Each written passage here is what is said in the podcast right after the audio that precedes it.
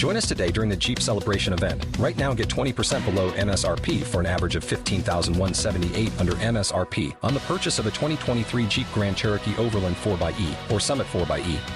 Not compatible with lease offers or with any other consumer incentive offers. 15,178 average based on 20% below average MSRP from all 2023 Grand Cherokee Overland 4xE and Summit 4xE models in dealer stock. Residency restrictions apply. Take retail delivery from dealer stock by 4 1. Jeep is a registered trademark.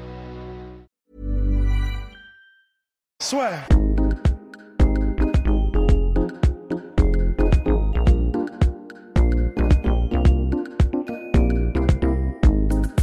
Bonjour à toutes, bonjour à toutes et à tous, bienvenue dans le podcast là sur le retour de Rust. Bonjour Rust. Bonjour Guillaume. On va s'intéresser aux combattants qui ont finalement, qui sont restés trop longtemps dans la cage parce que oui, c'est quelque chose que l'on voit de plus en plus souvent malheureusement et qu'on a toujours vu dans tous les sports de combat finalement et là qui revient un petit peu sur la table avec ce cher BJ Penn qui n'a toujours pas annoncé sa retraite alors que vraisemblablement il devrait là pour le coup euh, bah, s'être retiré depuis un petit moment. Ouais, et purée, et voilà, c'est pour ça, on, on, ouais, on est dans le rush, mais euh, bah, il aurait fallu savoir, je crois que c'est sept défaites d'affilée, un truc comme ça. Sept défaites d'affilée et plus, surtout plus aucune victoire depuis euh, Matthews en euh, 2010. Ensuite, il y a eu le match nul contre John Fitch, et depuis, c'est uniquement des défaites. Ça a commencé, c'était Nick Diaz, ensuite Rory McDonald, et puis... All downhill from here. Ouais. Bah ouais, donc en fait, euh, BJ Penn, euh, c'est c'est le plus triste en fait, parce Mhm. que lui, clairement, c'est, il est en train d'avoir un record à la Bob Sapp en MMA, et c'est vraiment pas un compliment, c'est clair. Donc euh, voilà, le truc, c'est que BJ Penn, ça a toujours été un peu, hum, un peu spécial parce que il a, il a toujours été en gros accepté parce que les gens qui s'entraînaient avec lui, le disaient, etc. Que bon bah, en gros, il, il est pas fan de, de, de l'entraînement, il est pas fan, il adore se battre, il adore être dans la cage et il adore se confronter euh, à ce qui se fait de mieux sur la planète, mais ça n'a jamais été un bourreau de travail en termes d'entraînement et tout. Et euh, du coup, bah, il s'est fait, euh, il s'est fait dépasser quand le MMA a, a passé la seconde. Et euh, là, il en est rendu à un point où, donc sept défaites d'affilée, ce qui est quand même monstrueux. D'autant plus que c'est étalé sur autant de temps. Donc il a fait plusieurs pré-retraites, puis je reviens, puis je re- ouais, parce que bah il y a quelque chose visiblement qui qui qui pour lequel il aura toujours un regret. Et il l'avait dit euh, BJ Penn c'était le fait que bah voilà il, il voudrait se dire pouvoir se dire j'ai donné mon maximum euh, je- j'ai été la personne que que, que j'ai j'ai atteint mon plein potentiel et voilà ce que ça aurait donné si j'avais atteint mon plein, mon plein potentiel. Donc il a essayé de revenir à chaque fois en mode euh, ok cette fois-ci je veux je veux plus avoir aucun regret tout ça. Sauf que bah il est jamais revenu à 100%, il, il s'est jamais mis dedans complètement, le train était passé et là il est en train de se faire mettre KO euh, en dehors de bar de boîte de nuit à Hawaï euh, de façon vraiment mais c'est d'une tristesse à pleurer quoi. Complètement. Donc euh, ouais, BJ Penn c'est triste. Après Après, il y avait aussi beaucoup d'autres combattants parce que là, c'est peut-être petit podcast en mode magazine, hein, où euh, bah, c'est finalement la raison qui pousse à ces combattants à rester, alors que quand on regarde les autres sports qui sont, euh, bah, par exemple, on va dire le foot, le basket, quand vous êtes sur le déclin, parce que c'est, en rien affligeant quand vous vous dites, bah, le mec, il a 40 piges et maintenant il est remplaçant. Le problème, c'est qu'en MMA, vous combattez toujours, donc vous êtes toujours dans la cage et vous pouvez pas occuper une autre position. C'est le gars, par exemple, Fedor aujourd'hui, qui est vraiment sur le déclin, on peut le dire, reste en main event à chaque fois, et donc il y a 30 ans, il se retrouve face à des Ryan Bader, ou des combats, où on se dit, ah, c'est quand même un petit peu triste. Ouais, bah c'est le seul truc, c'est que bon, de toute façon, ce qu'il faut dire aussi, c'est et ça, ça tu le retrouves partout. Les gens qui font du MMA à ce niveau-là, faut vraiment se dire que ce sont des combattants, ils sont nés pour ça. Et vraiment, c'est pas, c'est pas pour faire une belle phrase. Ils sont nés pour ça, et donc ils sont incapables de ne plus le faire. Ils sont incapables de s'arrêter parce que ils ne connaissent que ça, et c'est ce qui les fait vibrer dans la vie. Et c'est là où c'est compliqué, c'est que bah donc ça veut dire que jamais ils ne se, ils départiront de ce désir de combattre, tu vois. Jamais, jamais. Et du coup, bah ça fait des mecs qui même à 50 piges, ils ont quand même envie de se la mettre. On le voit avec Chuck Liddell. Après, je pense qu'il y a aussi, au-delà de ça, le côté euh, financier. Ça, il faut pas oublier ça, où c'était Brahim Masloum qui avait dit dans le podcast Ouais, La tu vois. à partir du moment, bah oui, mais dans le sens où en gros, euh, à partir du moment où tu as atteint un statut suffisamment euh, important, ce pourquoi tu as travaillé toute ta vie, donc à savoir pouvoir être bien payé pour combattre, bah t'as envie de profiter de ça. Et les mecs comme Fedor ou ces gars-là, je pense que, tu vois, ils ont énormément d'argent, mais c'est pas des gars comme Chael Sonnen ou d'autres mecs qui peuvent se dire, bah si j'arrête, j'ai d'autres business qui me rapportent plus, sinon autant que ce que je fais, tu vois. Ouais. Parce qu'il n'y a pas vraiment d'exemple aujourd'hui de mec qui reste trop longtemps, mais où on se dit, bah, euh, avec tout ce qu'il fait à côté, euh, il est tranquille. C'est vrai. Et un mec, quand je dis qu'il revient, mais qui revient vraiment pas à façon, tu vois, euh, Chael Sonnen ou Tito Ortiz, où tu sais que quand ils reviennent, bah, c'est plus, bah, le petit bonus à la fin d'année pour euh, offrir des super cadeaux aux enfants, quoi. Bah comme ça fait euh, Carlos Condit, tu sais, en Oui, gros, il voilà. a dit lui clairement que ça. bon bah ça lui manquait, mais il y avait aussi le fait que bah au niveau pécunier, euh, Voilà. bon, bah, ça, ça, ça fait du bien aussi quoi. Voilà. Et pour un mec, voilà, pour un mec comme Carlos Condit, c'est exactement l'exemple où là, on se dit pourquoi est-ce que le gars continue toujours? Parce qu'il faisait partie des meilleurs au monde et aujourd'hui il se fait battre pas par n'importe qui, mais il est sur une grosse série de défaites et euh, c'est parce que je crois, il avait pris sa retraite et c'est son restaurant qui avait pas bien fonctionné.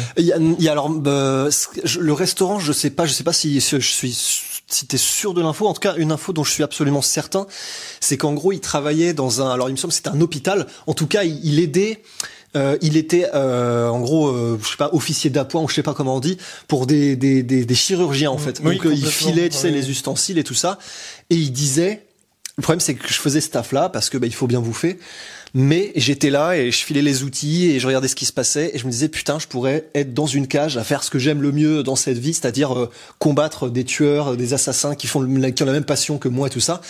Et du coup, en fait, il a quitté et il est revenu pour combattre. Bah, du coup, à l'époque, c'était euh, C'était pas Neil Magny? Neil Magny. Voilà, c'est ça. Et, et c'est ça. il- mais voilà, on en revient à ils sont incapables de faire autre chose parce qu'ils savent qu'ils sont nés pour ça et c'est ce qu'ils aiment le plus, c'est leur passion.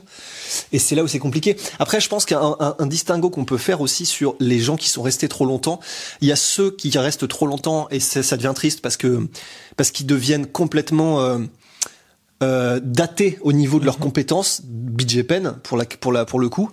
Il y a aussi ceux qui prennent leur retraite beaucoup trop tard parce que parce que BJ Penn il a jamais été mis KO en- à part dehors du coup.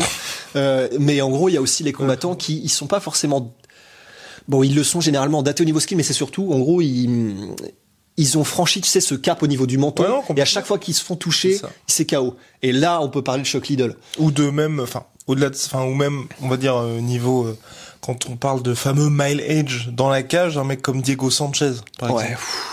Ouais, parce que Diego Sanchez, bah pareil, Diego Sanchez, euh, lui, c'est terrible parce qu'il est pas nécessairement connu pour avoir un menton de verre, Mm. pas du tout même. Exactement. Mais en revanche, il a un style de combat qui est tellement, euh, il est tellement, euh, comment dire, prompt à prendre des dommages tout le temps et des dommages hardcore Ouais. que lui, tu te dis, mais vraiment, enfin, s'il développe pas, c'est horrible ce que je veux dire, mais s'il développe pas de maladie neurodégénérative ou neurodégénératrice, je sais plus comment on dit, à 50 piges, mais vraiment dur, il aura une chance de cocu, mais putain, mais euh, que- comme personne dans l'histoire, tu vois. Et c'est là où c'est vraiment terrible, parce que Diego Sanchez, alors, en fait, si on est pragmatique, Diego Sanchez aujourd'hui, il a aucune chance de gagner un titre. Quand même. Ah, franchement, même même, même euh, au Bellator, même Oh ouais non même Non, au Bellator non, même- non, non, même au Bellator non. Bellator je pense qu'il peut avoir le title shot en lightweight. Ouais, Mais ouais, après, title shot, ouais, ouais. limite, mais parce que uniquement sur son value name, sur le Mais après maintenant aujourd'hui en welterweight euh, même même le top 10 c'est impossible. Ah, mais, mais même, ouais, bah non, c'est impossible. Même s'il va au PFL maintenant, il y a Rory McDonald, donc euh, de- du coup non. Mais bon, il arrive quand même à être comme main event euh, d'un Fight Night face à Pereira. Ouais. Mais donc voilà, il y a des gars comme ça, comme Ouais. Diego Sanchez. Voilà, lui c'est typiquement parce que il ne connaît que ça en fait. Lui vraiment il ne connaît que ça. C'est une passion oui, mais aussi parce que lui de ce qu'il disait, il n'a aucun plan B en fait. Exactement. Et là par contre c'est terrible Tu parce que tu as des gens qui ont des plans B qui peuvent soit ils ont leur gym, euh, il y a pas mal de combattants qui font ça en fait, ils ouvrent leur gym et du coup après ils sont ils sont ils sont sereins en fait par rapport à ça. Après c'est combattent quand même compliqué. En fait c'est surtout ça le truc, c'est dans les gars qu'on c'est rare les mecs qui ont réussi à avoir euh, une vie en dehors par exemple, tu regardes Chuck Liddell, c'est une légende mais tu vois, il a pas fait de truc où tu te dis ah bah il est euh, Bah, il était à l'UFC quand même. Il non, mais- travaillait à l'UFC oui, et il était dehors. rincé, tu vois. Mais depuis depuis qu'il y a plus l'UFC, c'est pile ce moment-là où il est revenu Ouais. pour faire son combat contre Tito Ortiz. C'est vrai. C'est ça, tu vois. vrai que Parce que tu regardes Forrest Griffin, lui pareil, il a jamais émis le souhait de revenir pour combattre parce que aujourd'hui c'est le vice-président du Performance Institute, il est très bien payé, il fait aussi le job, mais du coup t'as cette assurance de dire bon bah chaque année j'ai mes 200 000 qui tombent et donc par rapport à ce que tout ce que tu gagnais quand t'étais combattant, tu vois t'as pas un drop énorme et où tu te dis ah bah j'ai tellement mal géré qu'il faut que je recombatte. Tu. C'est vrai. C'est vrai parce que ça c'est le plus triste en fait. ça, Quand on est rendu à euh, bah, parce qu'il faut bien bouffer, parce que t'as pas d'autre choix, que t'es obligé de, de recombattre et de continuer à combattre. Là c'est il y a pas plus il y a pas plus désespérant que ça quoi. Enfin vraiment c'est c'est ouais, c'est c'est c'est triste. Mais euh, sinon, il y a qui d'autre comme comme comme comme star qu'on connaît qui aurait dû arrêter. Mais euh, aujourd'hui, tôt et, et là pour moi, c'est un cas différent. Au-delà de ceux qui restent, donc comme l'a dit Ross, parce qu'ils ne peuvent pas s'arrêter. Comme je pense, et là pour le coup, c'est hum, Conor McGregor. Tu vois, je pense qu'il aura jamais de problème d'argent, mais je pense qu'il va combattre un petit peu trop tard parce que bah, ce sera toujours un nom qui touchera des millions, mais que en dehors de ça, c'est vraiment parce qu'il est né pour ça. Il y a les mecs qui doivent combattre parce qu'ils ont pas le choix financièrement, et t'as les gars où là, je sais pas trop. À mon avis, peut-être qu'ils se on va dire qu'ils se sont pas rendus compte que le sport était passé à une autre étape. C'est les gars comme Anderson Silva qui, on le rappelle, c'était je crois en 2018, dit- avait dit euh, c'est quoi C'est il voulait le title shot en fait pour le titre intérimaire face à Luke Rockhold ou rien. Ouais, mais cela dit, euh... ah ouais, mais attends, parce que cela dit, l'UFC lui avait quand, quand il combattait Oui, Adesanya, Adesanya, s'il euh, gagnait, ouais. gagnait, il avait le title shot, tu vois. Donc au final, mais après pour Anderson Silva, je pense que la situation elle est un peu, elle est un peu spécifique parce que je pense que Anderson Silva, donc il, il- Ah, tu le soupçonnes de savoir et de se servir de ça comme non, euh, justement, je, en fait, je pense qu'Anderson Silva, comme il a été tellement au top, mais c'est même pas au top, c'est il avait genre euh, une division au-dessus de toute la catégorie middleweight pendant euh, des années et des années. Et du coup, je pense que dans son, c'est dans son système en fait. Il se dit euh, à jamais, il se dit, je suis quel... et, et ça l'est, tu vois. Je suis quelqu'un de tellement spécial que à n'importe quel moment, parce que j'ai des éclairs de génie, parce que j'étais tellement au-dessus de tout le monde tout le temps, je peux gagner le titre et je peux euh, et je peux faire des trucs incroyables parce que je suis ce gars-là. Et c'est difficile de le blâmer, tu vois, parce que Ouais, il a été l'élu pendant très longtemps. Bah ouais, mais voilà, tu vois, il combat Cormier, il arrive à mettre des kicks au foie Ouais. qui font que putain, t'as l'impression qu'il aurait pu mettre Cormier. euh, quand il combat Bisping et qu'il perd, bah t'as l'impression qu'il est au-dessus, Mhm. mais bon, bah il perd le combat parce que t'as l'impression, voilà, il se donne pas ou je sais pas trop quoi. Donc c'est difficile pour Anderson Silva. Honnêtement, je me mets à sa place. Hein. Euh, c'est difficile pour Anderson Silva de se dire, euh, ah, bah il faut il faut lâcher l'affaire Oui. parce que je pense que dans sa tête, il se dit toujours, bah je suis un génie et je suis à un éclair de génie près de regagner un titre majeur à 40 piges, tu vois. Oh là là. Ouais. Après, là, pour moi, il y a eu, même pour lui, tu vois, du point de vue des adversaires, il y a eu une petite baisse parce que à- le moment où pour moi c'est Ryan Reynolds here from Mint Mobile. With the price of just about everything going up during inflation, we thought we'd bring our prices down. So to help us, we brought in a reverse auctioneer, which is apparently a thing. Mint Mobile unlimited premium wireless. Ready to get 30, 30, bit to get 30, bit to get 20, 20, 20, bit to get 20, 20, bit to get 15, 15, 15, 15 just 15 bucks a month. So, Give it a try at mintmobile.com slash switch. $45 upfront for three months plus taxes and fees. Promo rate for new customers for limited time. Unlimited more than 40 gigabytes per month. Slows. Full terms at mintmobile.com. vraiment passé, c'est quand il y a eu le combat contre euh, Canonnier pas Cannonier non contre Derek Bronson à l'UFC Ouais, 208 où là tout le monde s'est dit il avait gagné mais c'était là aussi une victoire hyper étriquée Ouais. et où c'était bon s'il galère contre Derek Bronson pour le reste ce sera un petit peu compliqué. Bah ouais. Bah non, mais c'est sûr, c'est sûr. Donc bon, bah maintenant. D'ailleurs, il a, il a pas de combat de prévu, il est pas. Là non parce qu'il s'était blessé justement contre Cannonier bah tu te ah quand oui. Oh, sur, bah, oh la vache. sur le leg kick Ouais. et là aussi où en fait c'est quasiment ton corps là qui te dit Mais c'est ça. Parce qu'il y a ça aussi. Il y a un moment donné quand, quand ton corps il tombe en ruine. Bah euh, après le problème c'est que je pense qu'il y a aussi euh, on va on va arriver à un- on est déjà à une ère où les la, comment dire la médecine et les techniques de récupération et les techniques de, de rafistolage en gros du corps humain sont tellement développées que avec les stem cells les cellules souches et tout ça bah ouais tu te dis euh, ouais je peux encore continuer parce que j'ai les technologies qui me permettent de garder un corps à peu près à flot tu vois donc il va probablement revenir. Et, de toute façon, il a un contrat, il avait, il a resigné il y a quelques Oui. temps pour huit combats. Donc là, je sais plus combien il lui reste, mais au moins cinq, tu vois. Exactement. Donc euh, ouais, non, c'est c'est c'est terrible. Ça fait partie de ces gars, oui, là on se dit quasiment à quoi bon et on, je crois qu'on s'était posé la question dans dans le comment, dans le podcast où ça fait partie de ces combattants qui sont allés tellement haut un peu comme BJ Penn où tu dis que quand Ouais. il continue à combattre c'est pas qu'il ruine son héritage mais vous si vous découvrez le MMA par exemple aujourd'hui vous allez voir Anderson Silva vous allez juste vous dire quoi c'est un mec qui a un bilan de 36-10 bon bah finalement comme cowboy et puis euh, bah il a eu une grosse série de victoires Mhm. il a battu ce mec là ce mec là il a battu Bill Bill, euh, Vi- Billford Bill Blachowicz. Victor Belfort mais aujourd'hui il y a aussi Gastelum enfin tu vois tu Mhm. peux et BJ Penn aujourd'hui il a un bilan je crois qu'il est dans le négatif où il est tout juste à euh, Ouais, non, il est, c'est un peu un genre de Mark Hunt, je crois. C'est-à-dire Ouais, qu'il est à la limite, mais euh, ou et- Lobov. Ouais. Voilà. Non, le bof il est dans le négatif maintenant. Ah c'est bon? Il Ça est... est, Ah c'est bon négatif. ouais. C'est- Ah oui. Donc voilà, donc ça fait partie de ces mecs où c'est vrai qu'aujourd'hui, si vous le découvrez maintenant, vous dites bon. Et c'est là où c'est terrible. peu, euh, Ouais. Et il y a un mec par contre. Oui, il y avait un éventuel déclin, mais finalement, euh, il va avoir un title shot chez les Bantam, c'est José Aldo.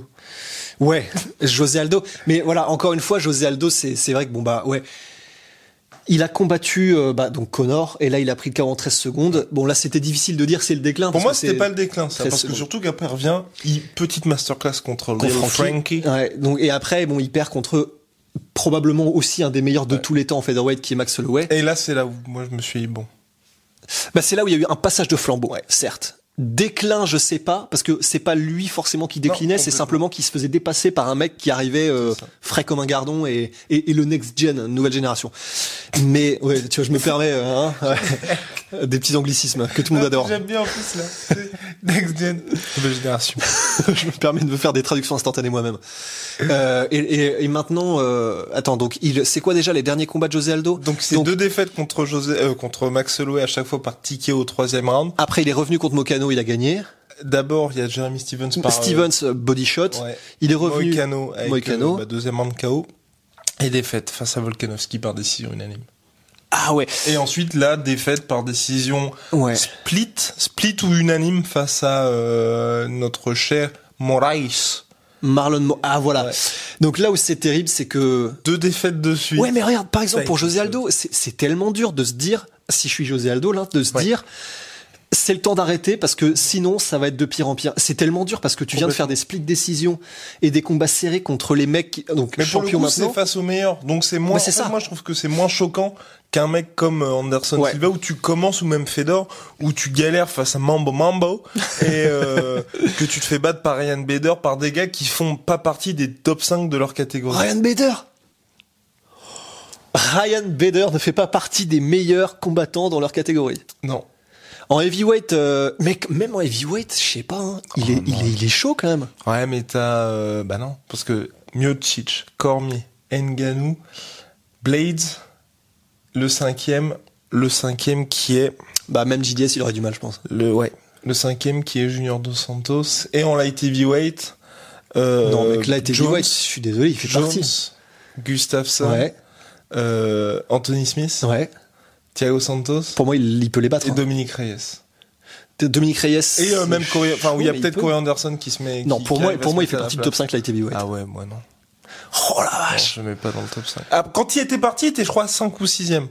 Il venait, il avait mis, euh, je crois qu'il avait battu euh, Latifi par le, avec le genou. Ouais. Je crois que c'était ça. Ouais, bah voilà. Donc je mets aller aux portes. Bon, en tout cas, il, ouais, il, Ouais. il est, il est aux portes, mais euh, pourquoi est-ce qu'on par- pourquoi est-ce qu'on est parti sur ça déjà? Euh, bah parce que justement, en gros, euh, pour ces mecs-là, pour José Aldo, il perd contre des mecs qui sont toujours dans les top 5, ou bah, même pas top 5 à chaque fois, et qui sont top 2 Ouais. de leur catégorie, donc il y a rien de déshonorant parce que le mec perd face au meilleur. Et, et en plus, il perd et c'est chaud. Exactement. Et d'autres gars comme Cormier, euh, pff, ouf, comme Fedor ou José Aldo, On va y arriver. ou Anderson Silva qui eux se mettent à perdre face à des adversaires qui Ouais. sont soit censés battre ou soit l'UFC dit clairement bah c'est c'est pas des des gimme fights mais c'est comme si McGregor avait perdu finalement contre Cowboy où en gros il est censé gagner et que les gens se disent bon bah OK il appartient toujours à la catégorie des meilleurs. Ouais, c'est vrai. Donc là, euh, c'est là, mais c'est là où c'est terrible, c'est que bah du coup, Aldo, sachant ce qu'il vient de faire, il est obligé de continuer à combattre parce qu'il sait qu'il est aux portes des, de, de- du titre. Et pourtant, il va peut-être arriver là dans quelques combats, à un moment donné où il va perdre contre un mec qu'il est, contre qui il est pas censé perdre. Et là, ça devrait être le déclic. Sauf que quand t'es combattant, tu dis, euh, ok, j'ai eu un coup de mou, j'ai perdu contre ce mec-là, mais je sais ce que je vaux parce qu'il y a un an, euh, je battais les meilleurs. Exactement. Et là, du coup, tu continues à combattre et tu continues à vouloir te prouver et tu descends. Et c'est là où c'est la spirale qui est, Mm. qui est terrible. Et puis au-delà de ça, il y a aussi le fait quand, quand à partir d'un moment, c'est un espèce d'engrenage parce que si vous avez un contrat qui est énorme avec l'UFC, type euh, ce qu'avait après Mark Hunt à Lister Overeem, aujourd'hui certes, ils sont un peu en deçà de ce qu'ils faisaient avant, mais quand vous vous retrouvez à avoir des 800 000 à chaque fois, vous êtes quasiment assuré d'être main ou co-main event, c'est un peu compliqué de se dire bon, euh, je vais refuser ce salaire-là parce que bah, Mhm. j'ai déjà connu, j'ai déjà énormément d'expérience et au pire, bah mon cerveau va, va faire le déclic et puis euh, et puis voilà. D'autant plus que c'est en heavyweight et en heavyweight t'es toujours à un KO euh, de, de, de gagner tes 700 000 dollars sans avoir trop euh, trop sué tu vois.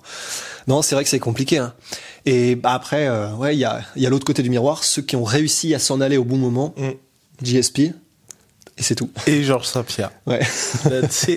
Attends non il y en a peut-être un autre. Non, il y a eu, euh, pour moi, il y a, oui, parce que dans les mecs aussi qui sont restés beaucoup trop tard et qui ont été obligés de partir, il y a Crocop, qui a tout simplement failli mourir après son deuxième combat contre Nelson. Ouais. Mais après, Crocop, en fait, là où c'est terrible, c'est que toute proportion gardée, euh, je pense que c'est un peu un même délire à la BJ Penn, dans le sens où, en gros, il l'a dit lui-même quand il est arrivé à l'UFC, il a été traité comme un roi, mais il, il- il venait du Pride où il affrontait euh, les Noguera, les Fedor, et en gros, il s'est dit, bah, l'UFC, c'est c'est un cran en dessous et du coup il s'est pas entraîné autant et du coup il s'est pas donné les moyens de vraiment euh, devenir champion déjà à l'UFC et devenir une légende à l'UFC aussi. Et en gros je pense qu'il a toujours eu un peu ce regret et de se dire bah putain j'ai pas j'ai pas donné tout mon plein potentiel à l'UFC mais après ouais c'est surtout quelqu'un qui est né pour combattre aussi en fait enfin oui je- je- j'essaie de voir un peu mais quand il continue à combattre au Rising qui continue alors que il Non, est mais quand il avait pris, moi je parlais du moment où il avait gagné le Grand Prix, il avait dit ça y est, c'est mon dernier euh, Grand Prix Ah oui, ah oui, c'est Il avait vrai. dit ça y est, Ah, c'est mon terrible. dernier. Tout le monde était content parce que la boucle est bouclée. Il, enfin, tu vois, euh, il y a eu qu'il l'éclosion au Pride. Tu Il a perdu depuis. Il avait pas perdu depuis, mais tu te dis à quoi bon? À Ouais, quoi bah bon ouais. combattre, risquer tout ça? Tu signes au Bellator, tu, enfin. Ouais parce Mais que après, il- ce qui est bien, c'est qu'effectivement, il a fini sur une bonne note et c'est pas, il a Ouais. pas fini par se faire mettre KO par Roy Nelson et on dit bon bah ça y est là. Ouais, parce que c'est ce qui était prévu. Hein. Le combat était, était prévu. Ouais. C'est juste qu'il a eu son, son non, il y a eu le euh, combat. Il y a eu le combat et c'est après le combat que, en fait, parce que ça a été une guerre tellement intense qu'il a eu ses problèmes et euh, et où là, c'était en mode, il, il peut tout simplement plus prendre de coups, sinon Ah, il risque. euh, Putain, je, ouais, c'est mec, je m'étais fait une autre, un autre film dans mon cerveau. Ah, non, je pensais non. que le combat n'avait même pas eu lieu en fait. dans le combat avait, D'accord. avait bien eu lieu. C'était sur une des grosses cartes euh, du Bellator bien. Et puis, bah, pareil, dans le même âge, il y a, ces, il y a Vanderlei Silva qui lui aurait dû s'arrêter aussi beaucoup euh, plus, tôt. Tôt et qui est sur le point de, qui a signé au, à, à une organisation de combat à main nue euh, pour aller se mettre encore plus de dommages alors qu'il Magnifique. arrive à peine à, à parler aujourd'hui. quoi. Ouais. Et donc bref, et pour finir, donc euh, l'autre personne qui est oui, non c'est tout. Il y a uniquement pour l'instant Georges Saint-Pierre qui s'est arrêté au bon moment. Peut-être aussi son nom m'échappe, c'est terrible, l'autre commentateur du Pride. Basrouten. hein? Ouais. Ouais, c'est vrai. Il a fini sur une série de, euh, bah, je crois que c'était genre euh, 15 victoires, un truc comme ça. Voilà. C'est vrai. Après, c'était autre temps, autre heure, parce que bon, bah, les derniers combats, quand même, dans les derniers combats, il a affronté Randleman, qui Mhm. était quand même un putain de monstre. Et après, voilà, c'est, une autre époque, c'est vrai. ouais, et puis les derniers combats quand il est revenu, parce qu'il est quand même revenu, hein. enfin, en gros, Mhm. comme il, il était très souvent blessé, en gros, il est revenu à un moment donné, et pour ses, pour son dernier combat, ou ses deux derniers, je sais plus, mais en gros, il a eu un énorme euh, hiatus, euh, de quelques années, et euh, donc quand il est revenu, il a, il a, il devait combattre, euh, je crois que c'était Kimo Leopoldo, et finalement il a affronté un Ruben Villarreal, je crois un truc comme ça. Donc il est quand même revenu et il a quand même pris le risque de sortir de sa retraite pour faire un combat qu'il aurait pu perdre. Donc il s'est arrêté au bon moment, oui et non, parce qu'il s'est pas vraiment arrêté. Il s'est arrêté après parce qu'il a pas eu le choix à cause des blessures. Et idem pour Encore une fois, euh, sinon il aurait continué. Hein. Exactement. Et la plupart du temps, en fait, c'est euh, les blessures qui stoppent les mecs finalement. Ouais. Qui par exemple, Michael Bisping, par exemple. Ouais. Ouais, bah Qui- grave. Qui parce juste- que sportivement, il était vraiment à la limite. Ouais. Ça devienne très très triste. Ouais. Et heureusement qu'il allait perdre son deuxième œil, sinon je pense qu'il aurait. Bah, D'ailleurs, c'est même lui qui l'a dit, hein, parce que c'était. Mm. Et c'est- le pire, c'est que c'est plus ou moins sa famille qui l'a imploré pour lui dire quand même là. euh, Ouais. Tu veux, tu, tu risques quand même de finir aveugle et bon bah allez. hein. Il a quand même perdu son œil au final. Ouais. Euh, non, un, un des deux, parce que Oui, un des il deux. risquait le deuxième. Ah ouais. Mais oui, c'est. Mais oui, parce que c'est. Je sais pas si tu te souviens de cette histoire-là où en gros, c'était après le combat face à Gastelum où il disait qu'il avait des lumières, des flashs quand il était en boîte. Il y avait des flashs de Mais oui, c'est vrai, mais des je- flashs qui lui apparaissaient. Oh, il a putain, fait oula, oui, faut c'est peut-être que j'aille euh, checker chez le doc. Et en fait, c'est bah, le docteur qui a dit bon, peut-être falloir se calmer, monsieur Bisping. Ouais. Et c'est terrible. C'est terrible parce qu'on se dit quelqu'un comme Michael Bisping qui est aussi euh, intelligent, qu'il a eu besoin de ça pour euh, vraiment s'arrêter. Puis peut-être, pour finir, euh, Dan Hardy qui est pas complètement arrêté, mais qui, c'est vrai, lui s'est arrêté. euh, Enfin, pas au top parce qu'il y avait pas la Mais ceinture. il a quoi, été arrêté, voilà. il s'est pas arrêté. Exactement. Parce que du coup, il avait, tu sais, son Wolf Parkinson, Oui, euh, machin, et donc c'est l'UFC sens, qui... tu vois, il est pas. Ouais, et voilà, il, là, ici, il revient, il fera des trucs intéressants, quoi. Ouais. Mais il est, il est, encore une fois, il est vraiment, il est brillant, mais il a qu'une envie, c'est de revenir aussi. Donc c'est compliqué à gérer. Ouais. Bien, allez. À bientôt. À bientôt. Soit.